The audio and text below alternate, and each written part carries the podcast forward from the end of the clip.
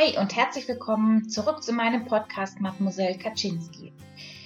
Heute gibt es eine meiner absoluten Lieblingsfolgen, weil es ein absolutes Lieblingsthema von mir ist, nämlich das Beziehungskonto. Ich habe diese Theorie irgendwo in einem Buch mal gelesen oder diese Idee, habe das Ganze für mich komplett weiterentwickelt und es hat mir tatsächlich schon sehr viel geholfen in meinem Leben und hilft mir tatsächlich auch gerade in der aktuellen Situation. Und hat auch Freunden von mir schon sehr geholfen. Ich glaube, das ist auch eines der Themen, was Freunde komplett mit mir verbinden, das Beziehungskonto.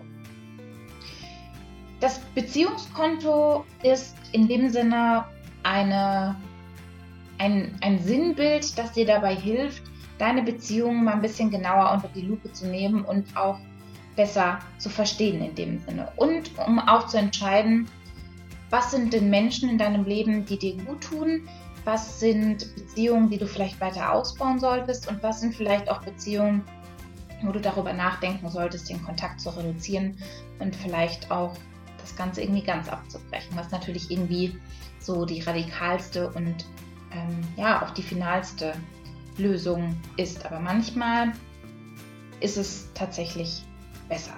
So.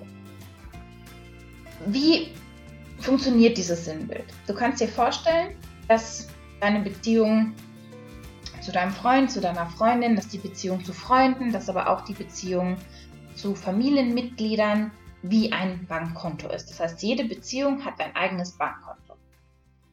Dieses Bankkonto werden schöne Momente eingezahlt und erhöhen in dem Sinne den Kontostand. Auf der anderen Seite ist es so, dass negative Momente, Streitsituationen, Dinge, in denen, also Situationen, in denen dich eine andere Person verletzt, in Situationen ähm, von Streit, von Missgunst, von ja, negativen Erlebnissen innerhalb dieser Beziehung, dann ist das wie eine Auszahlung, die von diesem Bankkonto getätigt wird. Ich habe so das Gefühl, dass Auszahlungen, also Verletzungen und negative Momente oftmals irgendwie schwerer wiegen. Also dass es in dem Sinne mehr positive Momente braucht, um einen negativen Moment, also der wirklich insgesamt negativ war, wieder aufzuwiegen. Gibt aber natürlich auch so positive Momente, die das Beziehungskonto einfach sehr, sehr stark irgendwie ins Positive reinziehen. Also das gibt es definitiv auch. Und wenn man sich dieses Beziehungskonto anschaut und all die Einzahlungen und Auszahlungen sich anguckt, dann ist wie bei einem Konto dieses Beziehungskonto entweder im positiven oder im negativen. Wenn das Beziehungskonto im positiven ist, bedeutet das, dass es eine Beziehung ist, die dir gut tut. Eine Beziehung zu einem Menschen, der, die dir Energie gibt, wo du Bauchkribbeln bekommst, wo du dich total darauf freust, diese Person zu sehen. Ähm, bei der Person kannst du komplett du selbst sein. Also es ist ja eine Beziehung, die dir Energie gibt. Wenn das Beziehungskonto im Negativen ist, dann gibt dir die Beziehung in dem Moment keine Energie, sondern kostet dich sogar Energie. Also es ist für dich anstrengend oder negativ, mit diesem Menschen zusammen zu sein. Es kostet dich Energie. Ich gebe euch gleich auch Beispiele, damit das nochmal so ein bisschen deutlicher ist und ihr euch das einfach besser vorstellen könnt. Es ist im Endeffekt nicht schlimm und das passiert auch in den besten Beziehungen, dass eine Beziehung auch mal ins Negative rutscht. Man kann das so ein bisschen vergleichen mit einem Dispo-Kredit. Das heißt, in dem Moment hat man einfach einen Kredit, man überzieht das Konto, aber im Schnitt, wenn man jetzt einfach eine größere Betrachtungszeit sich anguckt, dann ist das Beziehungskonto im Positiven. Und so sollte es im Endeffekt auch sein. Also warum sollte man sich mit Menschen umgeben, die einem Energie kosten, die einem Energie rauben, die negativ sind, die einem nicht gut tun, die einem Dinge nicht gönnen, die einen nicht unterstützen bei Aspekten, sondern ja, negativ sind. Oder, das gibt es auch, das war tatsächlich bei meinem Ex-Freund so der Fall, es gibt Menschen, die holen das Beste in einem hervor. Und im Falle von meinem Ex-Freund war es eher so, dass wir gegenseitig in uns einfach das Schlechteste hervorgeholt haben. Und wenn eine Beziehung dauerhaft im Negativen ist, dann ist das, glaube ich, wenn man sich dieses Sinnbild anschaut, ganz klar zu sagen, es macht keinen Sinn, ein Konto zu haben und es ist definitiv nicht positiv für einen selbst, wenn das Konto immer im Negativen ist. Und damit meine ich auf gar keinen Fall, dass man direkt aufgeben sollte. Die Scheidungsraten heutzutage sind ja echt enorm hoch.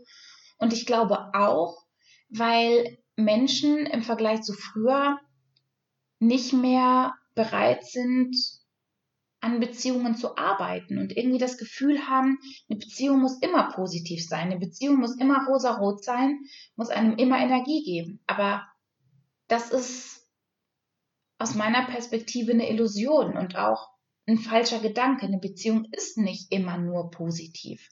Und es gibt auch nicht nur tolle Phasen in der Freundschaft oder in einer Beziehung. Man muss halt bereit sein, an den Themen dann zu arbeiten, also von beiden Seiten und Dinge da auch wieder aufzulösen. Und was ich damit auch nicht meine, ist, dass man in einer Beziehung den Finger auf den anderen zeigt und ja, die Schuld dem anderen zuweist, äh, der andere ist daran schuld, dass das Beziehungskonto im Negativen ist und man sich selbst irgendwie aus der Verantwortung rausnimmt. Weil wir sehr oft, und ich kenne das von mir selbst, Dinge von anderen Menschen erwarten und irgendwie zum Beispiel unzufrieden mit einer Beziehung sind oder nicht zu 100% zufrieden. Aber anstatt dass wir selbst etwas daran ändern, wir denken, der andere muss was daran ändern und irgendwie darauf warten. Beispiel an der Stelle. Eine sehr gute Freundin, mit der ich zusammen im Master studiert habe, ist vor einem Dreivierteljahr, ich glaube Dreivierteljahr, also es ist ungefähr in die Nähe von mir gezogen. Also jetzt fährt man 20 Minuten mit dem Auto, also es ist wirklich nicht weit. Und zu viert, also Fabi und ich und eben Anna mit ihrem Freund, machen sehr viel zusammen. Aber in der ganzen Zeit haben wir noch nie etwas alleine gemacht, Anna und ich. Und wir haben einmal letztes Jahr zu dritt, also mit einer anderen Freundin zusammen noch, uns verabredet. Das hat dann nicht geklappt, weil sie länger arbeiten musste. Und seitdem ist nichts passiert. Und irgendwie war das so eine Sache, die für mich negativ war, dass, dass wir nichts zu zweit machen. Also es ist total schön, diese Abende zu viert, aber es ist ja trotzdem nochmal was anderes, ob man auch alleine mit der Freundin Zeit verbringt. Und irgendwie hat mich das die ganze Zeit gestört. Aber habe ich daran was geändert? Habe ich sie gefragt, ob wir was machen? Nein, ich habe irgendwie drauf gewartet, dass das von ihrer Seite kommt. Und jetzt haben wir uns gestern alleine getroffen. Es war einfach wundervoll. Und ich denke mir, warum habe ich das nicht schon früher gemacht? Also, ne, das ist eine bescheuerte Frage, weil man handelt ja immer nach dem, was man weiß und wie auch immer. Aber damit will ich nur einmal verdeutlichen, warte nicht darauf, dass andere Menschen Dinge verändern, sondern verändere selbst Dinge, verhalte du dich anders und dann wird sich auch die Beziehung zu anderen Menschen verändern. Genau. Und vor allem der Punkt Familie ist nochmal so eine andere Sache irgendwie. Ähm, Familie ist Familie und ist, glaube ich, bei jedem ein wichtiger Bestandteil man sich jetzt super gut mit der Familie versteht oder nicht. Es ist einfach die eigene Familie und da ist es aus meiner Perspektive schon noch mal etwas anderes, den Kontakt irgendwie abzubrechen oder ja komplett zu reduzieren. Da kann man aber auch dazu sagen, dass gerade bei Familienkonstellationen es oftmals so ist, dass wir Dinge da nicht aufgearbeitet haben und unsere Familie es sehr viel schneller schafft, uns in einer bestimmten Situation zu triggern, als irgendwie andere Menschen. Und dass gerade bei der Familie man sehr, sehr stark daran arbeiten sollte, zu schauen, okay, was sind Dinge von früher, die mich triggern, wie kann ich bestimmte Dinge auflösen und man bestimmte Dinge vielleicht auch nicht immer auf die Goldwaage legt. Und es geht eben nicht darum, andere Menschen grundsätzlich zu ändern. Also damit möchte ich nicht sagen, dass wenn jemand sich wie ein Arschloch benimmt, dass das total fein ist, weil er ist halt so. Die Argumentation finde ich total bescheuert. Aber es gibt einfach bestimmte Bedürfnisse, bestimmte Charakteristika an Personen, die Menschen mitbringen und sie in der Hinsicht zu ändern oder ändern zu wollen, ist einfach schwierig, weil das wird einfach nicht passieren. Ein Mensch, vor allem wenn das zum Beispiel die eigenen Eltern sind, die haben sich ihr Verhalten über, in meinem Fall, irgendwie 60 Jahre angewöhnt. Die Wahrscheinlichkeit, dass wenn ich da hingehe und sage, boah, das stört mich, dass sich dann irgendwie direkt was ändert, ist einfach sehr gering. Also da geht es wie in vielen Dingen darum, wie die eigene Einstellung dazu ist und einfach zu gucken, dass man besser damit umgehen kann. Aber auch bei der eigenen Familie ist es durchaus legitim zu sagen, meine Familie tut mir in keinster Weise gut und ich möchte das so nicht. Das ist auch total fein. Ich glaube, und ich habe da mit einer Freundin drüber diskutiert, dass wenn man das Ganze nicht wirklich bewusst reflektiert und durchdacht macht, es für viele Menschen dann nicht positiv ist, wirklich den Kontakt zu den eigenen Eltern oder den eigenen Schwestern irgendwie abzubrechen, weil das irgendwie so ein ja, Grundbedürfnis ist. Wenn man diese Entscheidung wirklich bewusst und nicht aus Angst, aus Wut, aus Scham, aus was auch immer trifft, dann ist das total fein. Aber ne, an der Stelle das Ganze einmal mehr durchdenken und irgendwie durchleuchten, bevor man da so radikale Schritte einfach wählt. Und das ist so eine Sache, mit der ich auch gerade sehr stark hadere, eine Sache, über die ich sehr viel nachdenke. Ich habe mittlerweile mit dir, mit euch ja schon geteilt, dass meine Mama alkoholabhängig ist. Das war ein Prozess, mir das erstmal einzugestehen, darüber jetzt sprechen zu können, das einfach irgendwie benennen zu können oder sich auch zu trauen, das Ganze zu benennen. Und mit diesem Moment hat sich da einfach sehr viel geändert, weil ich das nicht mehr unter den Tisch kehren möchte. Ich möchte nicht, selbst wenn sie nüchtern ist, so tun, als ob nichts ist. Und das habe ich früher immer gemacht. Wenn sie betrunken war, habe ich gesagt, okay, sie ist betrunken. Hm. Nee, eigentlich habe ich gar nicht gesagt, sie ist betrunken. Dann habe ich gesagt, sie ist komisch. Und ähm, wenn sie nicht betrunken war, dann habe ich einfach so getan, als ob irgendwie den Tag vorher überhaupt nichts passiert ist. Weil ich mir auch eingeredet habe, dass sie nicht betrunken ist. Und in Bezug auf meine Mama und auf meine Eltern allgemein, aber bei meiner Mama ist das nochmal so ein bisschen ja, krasser, dass ich für mich beschlossen habe, dass ich aktuell keinen Kontakt mit dir haben möchte. Das heißt, telefonieren mache ich nicht. Wir wohnen ja ungefähr 350 Kilometer weg. Das schon seit November eigentlich nicht mehr. Ich suche auch gerade aktuell keinen Kontakt. Und ich habe mir zum Beispiel auch geschworen, dass ich nicht mehr bei meinen, bei meinen Eltern nach Hause gehe und die da besuche. So, weil das meine Mama irgendwie noch mehr triggert und die Wahrscheinlichkeit, dass sie da betrunken ist, einfach sehr, sehr, sehr hoch ist. Und es fällt mir tatsächlich nicht einfach, das Ganze jetzt so zu machen und den Kontakt wirklich zu reduzieren. Ich würde jetzt zum Beispiel wenn meine Oma sich wünscht, zum Geburtstag essen zu gehen, nicht sagen, okay, dann sehe ich sie nicht, also den Kontakt nicht komplett abzubrechen, aber wirklich von meiner Perspektive wirklich sehr, sehr stark zu reduzieren, weil Ich habe das gemerkt, als ich das letzte Mal zu Hause war und ich mir eigentlich geschworen habe, dass ich nicht mehr zu meinen Eltern nach Hause gehe. Meine Oma dann aber gefragt hat, ob ich sie von zu Hause abholen kann. Also meine Oma wohnt ähm, im Haus meiner Eltern mit dabei. Und ich mir dann dachte, komm, jetzt stehst du vor der Haustür, dann kannst du auch einfach mal reingehen. Und an dem Tag waren wir vorher bei einer Freundin und haben wirklich sechs Stunden gebruncht, den ganzen Tag gegessen.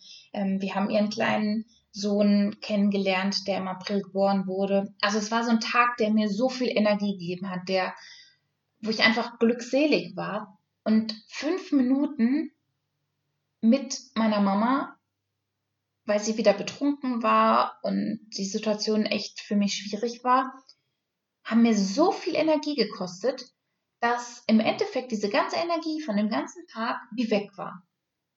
Und auch wenn es meine Mama ist und sie mir trotz allem nicht egal ist, ziehe ich mich aus dieser Situation raus, weil ich merke, dass es mir nicht gut tut, weil ich merke, dass mich das unfassbar viel Energie kostet, mich total traurig macht, weil ich kann ihr nicht helfen.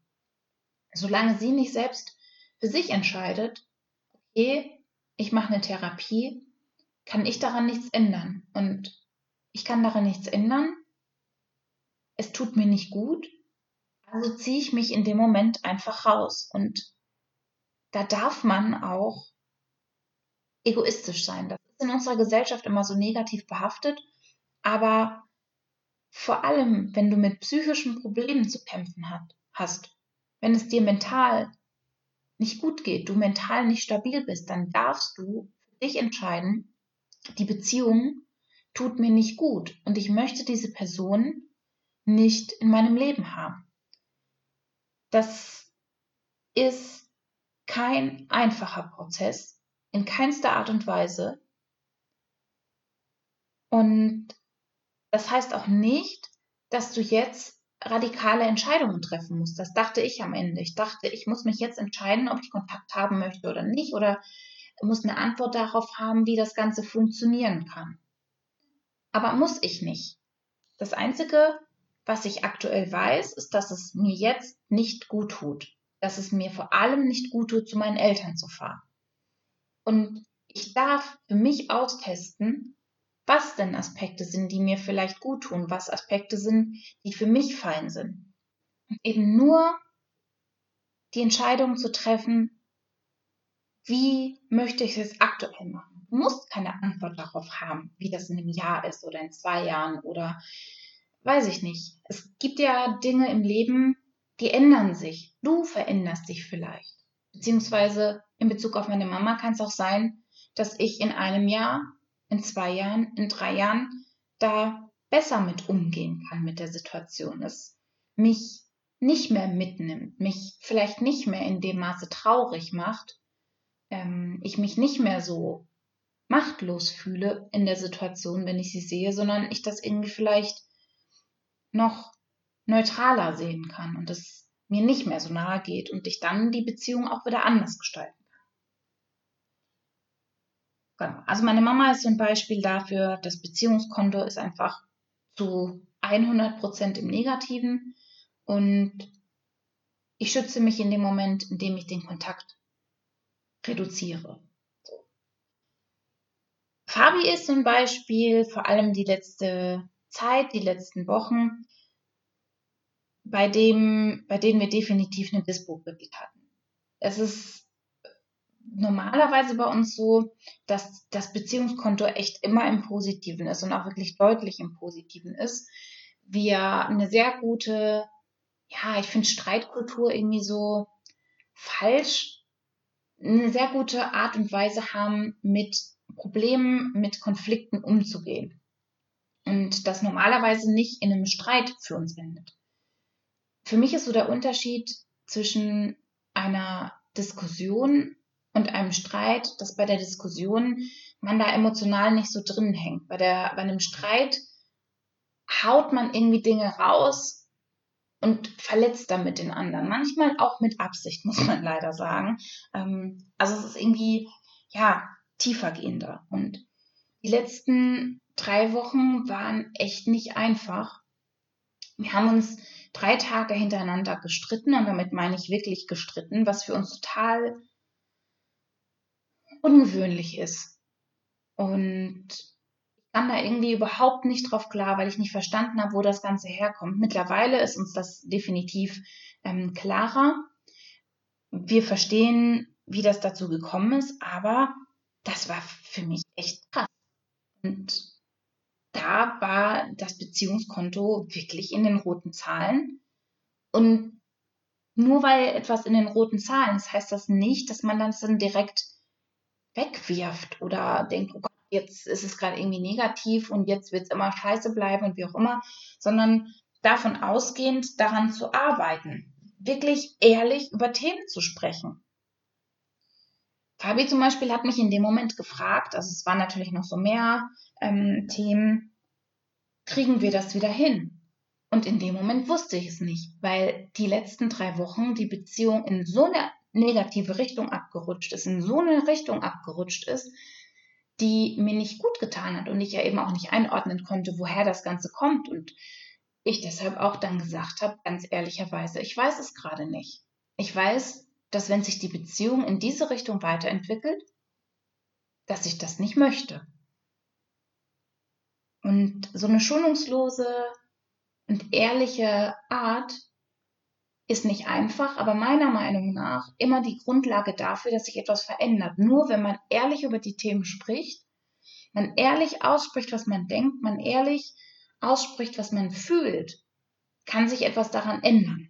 Und ich habe auch noch ein Beispiel für euch in Bezug auf Freundschaften. Und wenn da im Endeffekt das Beziehungskonto immer positiv war und dann ins Negative abrutscht, weil ich da mit einer sehr guten Freundin darüber diskutiert habe. Sie meinte, also wir haben so darüber gesprochen, wir sind jetzt fast zehn Jahre befreundet, dass es aus meiner Perspektive fast nichts gibt, was sie tun könnte, damit ich unsere Freundschaft beende. War das gerade ein richtiger Satz? Ich weiß es gerade nicht. Ähm, weil sie einfach ein sehr wichtiger Mensch in meinem Leben ist, wir schon durch dick und dünn gegangen sind und ich diese Beziehung als so wichtig und tiefgehend betrachte, dass da schon echt enorm viele Auszahlungen, wenn man wieder von diesem Sinnbild ausgeht, passieren müssten. Ähm, der Dispro-Kredit ist da einfach sehr, sehr, sehr groß. Und ich habe auch zu ihr gesagt, sie so, ja, aber wenn du dich dann so kacke verhältst und mich irgendwie blöd anmachst und niedermachst und wie auch immer, ähm, dann wäre das sozusagen so ein Grund. Und dann meinte ich, ganz ehrlich, Mäuschen, das ist so der Spitzname für sie. Ich so ganz ehrlich, Mäuschen, wenn du plötzlich anfangen würdest, mich niederzumachen und mich anzumotzen und was auch immer, dann würde ich, auch wenn das über eine Zeitdauer hinweg geht, nicht unsere Freundschaft beenden, sondern ich würde zu dir nach München fahren und dich fragen, was ist bitte los mit dir? Weil ich weiß, dass du nicht so bist, weil ich weiß, dass irgendetwas in deinem Leben gerade sein muss, warum du dich so verhältst und dass das nicht du bist, dass das nicht von dir mit Absicht oder mit Boshaftigkeit oder sonstigem passiert, sondern dass irgendwas gerade los sein muss. Und dann würde ich hinfahren und würde dann nicht locker lassen, ähm, bis sie dann mit mir darüber spricht und bis ich verstehe, was denn eigentlich gerade los ist in ihrem Leben. Also je länger und je intensiver da so eine Freundschaft ist, desto mehr aus meiner Perspektive, desto größer ist da einfach auch dieser Dispo-Kredit. Und für mich persönlich, da ist auch sozusagen viel mehr Bereitschaft da, an den Themen zu arbeiten, auch wenn das anstrengend, nervig und wie auch immer ist. Genau. Ich hoffe sehr, dass dir dieses Thema genauso weiterhilft in Bezug auf deine Beziehung. Ich weiß, es ist echt nicht einfach, da ehrlich zu sich selbst zu sein und ehrlich zu sich selbst zu sein, indem man sagt, okay, diese Beziehung ist gerade negativ. Dieses Beziehungskonto ist negativ und eigentlich schon über eine längere Zeit hinweg. Und wenn es wirklich, wenn man alles versucht hat und es trotzdem im Negativen ist, dann ist es nicht einfach, aber dann ist vielleicht die Konsequenz, den Kontakt abzubrechen. Oder man kann das ja auch, man muss das ja nicht groß dramatisch machen, so wie so, ich habe jetzt keinen Kontakt mehr zu dir, sondern man kann ja auch Dinge irgendwie auslaufen lassen, sich dann irgendwie nicht mehr jeden Tag melden oder wie auch immer und einfach gucken, was dann zurückkommt. Und ja, eine Kollegin, das fällt mir gerade an der Stelle noch ein, bei der war das so, dass sie sehr, sehr lange keinen Kontakt hatte mit, in, mit einer Freundin und die tatsächlich sich irgendwie nach acht Jahren oder sowas wieder getroffen haben und da sich dann einfach Rahmenbedingungen auch einfach geändert haben und sie super froh ist, dass sie wieder Kontakt haben und dass diese Person wieder in ihrem Leben ist. Und das kann auch passieren. Man darf da auch wirklich offen sein für Veränderungen sozusagen. Ich wünsche dir auf jeden Fall noch einen wunderschönen Resttag, Abend, Morgen, Schlaf gut, wie auch immer. ähm, wie immer würde ich mich freuen, wenn du auf podcast.de mir einen Kommentar da lässt, wenn du Fragen hast, ähm, mir schreibst. Und dann sehen wir uns beim nächsten Mal. Deine Kaczynski.